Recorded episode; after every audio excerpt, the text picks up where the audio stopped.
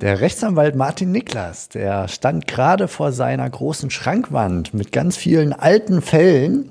Und äh, das tat er, weil ich ihn gefragt habe, was sind so in deiner Historie als Rechtsanwalt die vier größten Fehler, die du mitbekommen hast, die die Franchisegeber gemacht haben, sie vor Gericht führte und die hätten vermieden werden können, wenn sie vorher ihre Hausaufgaben gemacht hätten.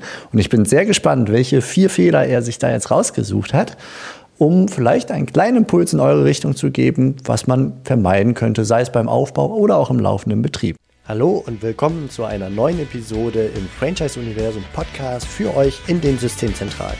Mein Name ist Steffen Kessler und ich helfe euch, die passenden Menschen zu finden und von euch zu überzeugen, um sie dann zu erfolgreichen und das ist mir wichtig, zufriedenen Franchise-Partnern zu machen.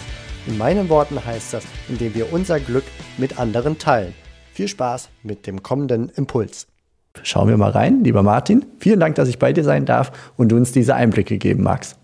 Ja, hallo Steffen, Dankeschön. Ich freut mich, dass du bei mir bist. Und ja, gerne möchte ich ein bisschen aus meiner Praxis berichten. Muss immer versuchen, natürlich das Ganze etwas abstrakt zu umschreiben, denn ich unterliege natürlich auch der anwaltlichen Schweigepflicht. Von daher darf ich das nicht so konkret beschreiben, dass man plötzlich weiß, um was für ein Franchise-System es sich handeln könnte. Aber ich möchte natürlich gerne mal so vier Beispiele nennen, wo wirklich irgendwas schiefgelaufen ist. Und äh, es sind auch Fälle, wo man vielleicht äh, ein, wo vielleicht der Franchisegeber sogar vorher noch nicht mal ähm, sich dessen bewusst war, dass er da was falsch macht oder gedacht hat, er macht das doch alles in dem betreffenden Bereich sehr ausführlich und wo dann trotzdem Gerichte gesagt haben, genau so funktioniert es eben doch nicht.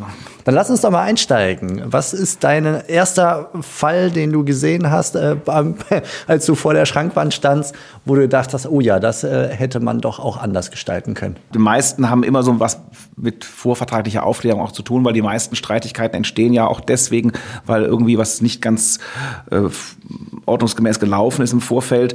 Äh, hier in diesem einen Fall, von dem ich als erstes erzählen möchte, ging es um ein ja, um ein Business im weitesten Sinne aus dem Bereich Handwerk, möchte ich mal sagen.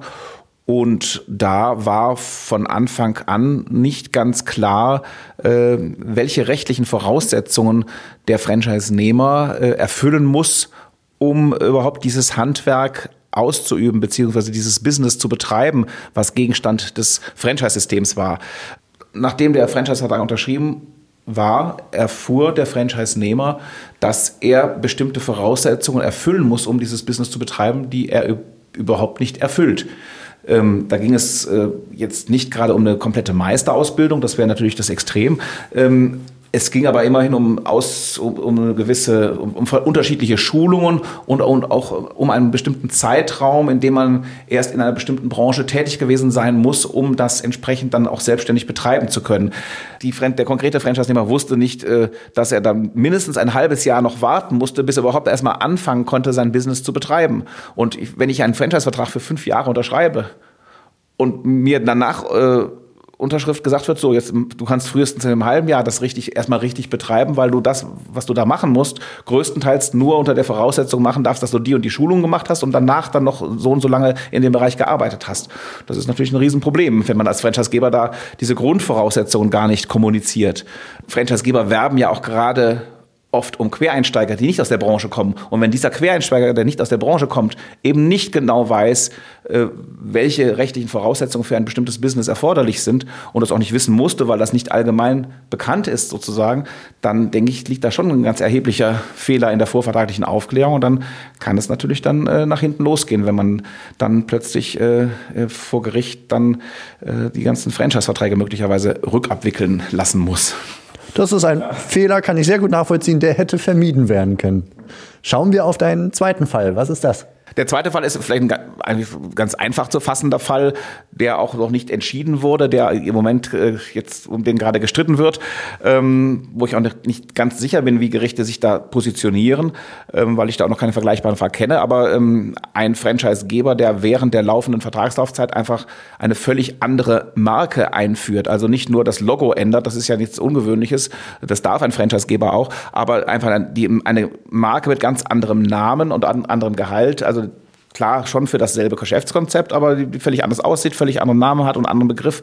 Und da habe ich als äh, Anwalt so schon meine Probleme, denn ähm, es befinden sich zwar in jedem Franchise-Vertrag sogenannte Änderungsvorbehaltsklauseln, das heißt, ein Franchisegeber darf das Franchise-Konzept während der laufenden Franchise-Partnerschaft anpassen und ändern.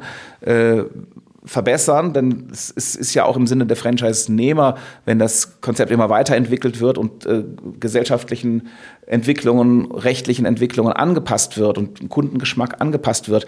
Ähm, das schließt natürlich auch regelmäßigen Markenrelaunch äh, und ganz gesamte Design und sowas alles mit ein. Aber wenn man die, die Marke einfach quasi streicht sozusagen und dann eine ganz andere Marke einführt, denke ich, ist das von diesem allgemeinen Änderungsvorbehalt überhaupt nicht mehr umfasst. Denn schließlich ist ja äh, häufig auch gerade die Marke etwas, was ein Franchise-System ausmacht, weswegen ich mich einem Franchise-System anschließe, weil ich äh, quasi auch Partner einer starken Marke sein will. Und wenn das, gut, es war zwar kein System, wo die Marke schon übermäßig bekannt war, aber dennoch sehe ich da ein ganz erhebliches rechtliches Problem, wenn man einfach mal sagt, oh, ich mache jetzt mal eine andere Marke, weil die ist jetzt vielleicht besser geeignet. Das kann ich mir jetzt sehr überspitzt natürlich super vorstellen, wenn McDonald's plötzlich sagen würde, ich mach, ich heiße nicht mehr McDonald's mit meinem äh, mit meinem Arsch M, sondern ich heiße jetzt irgendwie anders, Berts Burgerladen von um die Ecke. Äh, was da erstmal verloren geht, aber dass die Franchise-Nehmer sich dann auch umschauen würden und sagen, Moment, ich habe mich aber mit für viel Geld dann in diese Marke eingekauft und nicht in irgendeine andere, die jetzt erstmal neu aufgebaut werden muss. So, das wird McDonald's natürlich niemals einfallen, ist keine Frage. Aber in einem kleinen ist das schon ein sehr kurioser Fall, wo ich gut nachvollziehen kann, dass es zum Streit kommt und man es hätte vermeiden können, mindestens mal durch Abholen des Franchise-Nehmers und sagen, guck mal, hier folgende Beweggründe habe ich, würdet ihr mitziehen? Und vor allem, man, man kann ja durchaus auch ähm, Änderungen vornehmen am Logo und vielleicht auch am Namen ein bisschen gerade, aber es muss sich irgendwie, wenn es sich äh, so harmonisch so oder konsequent aus dem bisherigen Logo weiterentwickelt einfach irgendwie und auch durch die Hinzunahme eines neuen Begriffs vielleicht, das ist ja alles meiner Meinung nach rechtlich von einem üblichen Franchise-Vertrag auch abgedeckt, aber eben nicht die völlige Auswechslung des Markennamens und der, des gesamten Logos. Okay, auch sehr spannend, wenngleich ich hoffe, dass das nicht allzu vielen Franchise-Gebern in den Sinn käme, dieses Gleiche nachzutun. Was ist Fall Nummer drei? Fall Nummer drei ist ein ähm, Fall aus einem durchaus sehr großen und sehr bekannten Franchise-System in Deutschland ähm, oder auch international. Ähm, da geht es um das Thema vorvertragliche Aufklärung. Was für Zahlen muss ein Franchise-Geber seinen künftigen Franchise-Nehmern vor Vertragsunterzeichnung übermitteln? Im Zweifelsfalle sind das irgendwie Durchschnittszahlen der Umsätze oder der Gewinne von Franchise-Nehmern oder von oder von Franchise-Nehmern an vergleichbaren Standorten oder ähnliches, wo man dann sagen kann, okay, der einzelne Franchise-Nehmer ist zwar dafür verantwortlich, selbst einen Businessplan aufzustellen für sich und selbst eine, äh, eine Prognose zu erstellen für seine künftige geschäftliche Entwicklung. Aber er muss natürlich die richtige Grundlage dafür haben und die hat er nur, wenn er weiß, was durchschnittlich in diesem Franchise-System so erwirtschaftet wird. Und hier haben wir jetzt ein System gehabt, die haben durchaus sehr umfangreiches Zahlenmaterial zur Verfügung gestellt und die haben auch Durchschnittszahlen aller Franchise-Nehmer ähm, zur Verfügung gestellt und diese Durchschnittszahlen stimmten auch. Das Problem war nur, ähm, was heißt Durchschnitt? Das heißt, wenn ich den mathematischen Durchschnitt von, ich weiß nicht, wie viele Franchise-Nehmer es waren, es waren, glaube ich, 120 oder 200 sogar in Deutschland. Äh, ich kann, wenn ich die mathematisch den Durchschnitt bilde, kann es passieren, dass ich nicht unbedingt äh, ein realistisches Bild des Franchise-Systems vermittle, weil nämlich in diesem konkreten System es ungefähr 10 bis 20 ganz erhebliche Ausreißer gab. Das heißt also äh, ganz hervorragend performende Franchise-Nehmer an ganz hervorragenden Standorten, die völlig aus dem Rahmen fielen und natürlich diesen Schnitt sehr hoch nach oben hoben. Ja? Und äh, dadurch war dann dieser Durchschnittswert eigentlich kein repräsentativer Wert mehr, sondern lag deutlich über dem, dem was eigentlich so der, der durchschnittliche Franchise-Nehmer äh, erwirtschaftet. Äh, ich meine, ich habe zwar Mathe-Leistungskurs gehabt, aber den Begriff konnte ich vorher auch nicht so genau einordnen. Aber Median ist äh, nicht der, der Durchschnitt äh, von allen Zahlen, sondern ist der, sind die Zahlen des durchschnittlichen Franchise-Nehmers in diesem Fall. Das heißt, ich muss also nicht äh, alle Zahlen zusammenrechnen und dann durch die Anzahl der Franchise-Nehmer teilen, sondern ich muss mir den Franchise, von den 100 Franchise-Nehmern den Franchise-Nehmer Nummer 50 nehmen und sagen, wie viel der genau umsetzt. Weil das ist der, der durchschnittliche, der mittlere Franchise-Nehmer. Ne? Weil das ist, der, dessen Umsätze waren dann deutlich geringer als der Durchschnitt, der mathematische Durchschnitt aller Franchise-Nehmer. Ne? Äh, Das waren alles, gute Zahlen. Auch die des mittleren Franchise-Nehmers waren gut. Ja, aber darauf kommt es ja nicht an. Wenn ein Fehler bei der vorvertraglichen Auflegung passiert, das Gericht ist der Meinung, das war ein Fehler, dann äh, hat der Franchise-Nehmer einen Anspruch auf Rückabwicklung des Franchise-Vertrages oder auf umfassenden Schadenersatz. Ja, auch ein sehr spannender Fall. Und äh, jetzt haben wir nur noch Fall Nummer vier. Ja, Fall Nummer vier hat auch wieder was, äh, langweiligerweise auch was mit vorvertraglicher Aufklärung zu tun. Äh, jetzt geht es aber um auch eins, eins meiner Lieblingsthemen, äh, um das Thema Know-how und Know-how-Dokumentation. Damit nehmen es halt auch manche Franchisegeber nicht so ernst. Ähm, entweder gibt es gar kein richtiges Know-how oder ähm, es gibt zwar ein Know-how, aber das wird nicht ordentlich, ordentlich dokumentiert in einem Franchise-Handbuch oder heutzutage meistens sind es ja irgendwelche virtuellen Tools und Filmchen und sonst was alles. Also äh, es geht ja nicht darum, in welcher Form es dokumentiert ist. Es muss nur dokumentiert und überprüfbar sein und eben nicht nur mündlich vermittelt werden. Ähm, und hier ging es halt um ein Franchise-System im weitesten Sinne aus der Beratungsbranche. Näher muss ich das jetzt auch nicht beschreiben. Und ähm, da gab es halt ein sehr umfangreiches Franchise-Handbuch, ähm, was ja zwei, zwei, 300 Seiten äh, wurde immer wieder irgendwelche Prozesse, Beratungsprozesse beschrieben. Ich gebe zu, ich bin nur Jurist und deshalb habe ich da erstmal nicht so viel verstanden. Dann dachte, irgendwann dachte ich mir, aber es kann ja nicht nur an mir liegen. Das, was, was da steht, das ist doch, teilweise sind es Allgemeinplätze, teilweise sind es verschwurbelte äh, Satzkonstruktionen, wo aber nichts dahinter steht. Und ich verstehe ehrlich gesagt nicht, was, was jetzt hier groß äh, an Know-how vermittelt werden soll. Und das geht 120 oder 200 Seiten lang so. Und ähm, ja, und da äh, Gerichte hoppeln da manchmal gerne so drüber hinweg über solche Probleme, weil sie dann gar nicht wissen, wie sie damit umgehen sollen. Das die für die meisten Richter haben ja noch nie so einen Franchise-Fall gehabt. Und wenn sie dann sagen, ja, wieso muss da jetzt hauen? Und sie haben halt einen Franchise-Vertrag unterschrieben, der haben, der ist ja unterschrieben. Und damit kommt man manchmal als Anwalt nicht so richtig weiter. Aber hier hatte ich halt äh, dann äh, dann in der Berufungsinstanz vom Oberlandesgericht Düsseldorf, wo dann wirklich auch der Richter in der Verhandlung sagte, ja, wir haben Ihr Handbuch jetzt mal hier von vorne bis unten durchgeguckt im Senat. Also auch meine Kollegin, also die Richterkollegen haben, haben wir mal also ein bisschen durchgearbeitet.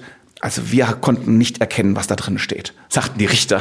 Und wenn sie es hier auf ein Urteil ankommen lassen wollen, sagten die Richter dazu dem Franchisegeber gewandt, dann äh, müssen wir hier mal einen Sachverständigen dran setzen aus der Branche, ob der da irgendwelche Inhalte entdeckt in diesem Handbuch. Und das fand ich schon sehr markant. Also die meisten Richter versuchen, gehen, machen dann Bogen drum und denken sich, also das kann es ja nicht so drauf ankommen. Aber hier, das fand ich schon mal sehr gut, dass die Richter wirklich mal gesagt haben, es muss hier was drinstehen im Handbuch. Und hier hat, macht es den Anschein, das sind nur Allgemeinplätze und das, wir können nicht erkennen, was da drin steht.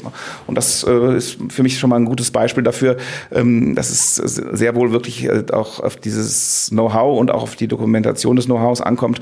Ja, super. Vielen Dank auch für diesen Einblick in, äh, ja, also nicht nur Papier zu füllen mit Buchstaben, sondern die dann auch so zu füllen, dass es im Sinne des Franchise-Nehmers ihn auch zum Erfolg bringen kann, dass er da eine Möglichkeit hat, da wirklich Know-how rauszuziehen, finde ich sehr eingängig. Vielen Dank für deine ja, Erlebnisse, die du geschildert hast. Und äh, ich hoffe, es war für euch so irgendwie eine Mischung von unterhaltsam und interessant, dass ihr einen Impuls für euch rausnehmen könnt da draußen. Und ich sage herzlichen Dank, lieber Martin, alles Gute dir und euch da draußen ebenfalls. Bis dann. Danke auch dir, lieber Steffen. Alles Gute.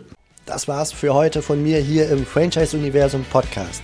Ich freue mich, wenn für euch ein passender Impuls dabei war und wenn ja, dann leitet ihn gerne an eure Kollegen innerhalb der Systemzentrale weiter und ganz besonders empfiehlt sehr gerne diesen Podcast an eure befreundeten Franchisegeber und Franchise Manager, denn es ist natürlich noch lange nicht jeder in der Podcast-Welt angekommen.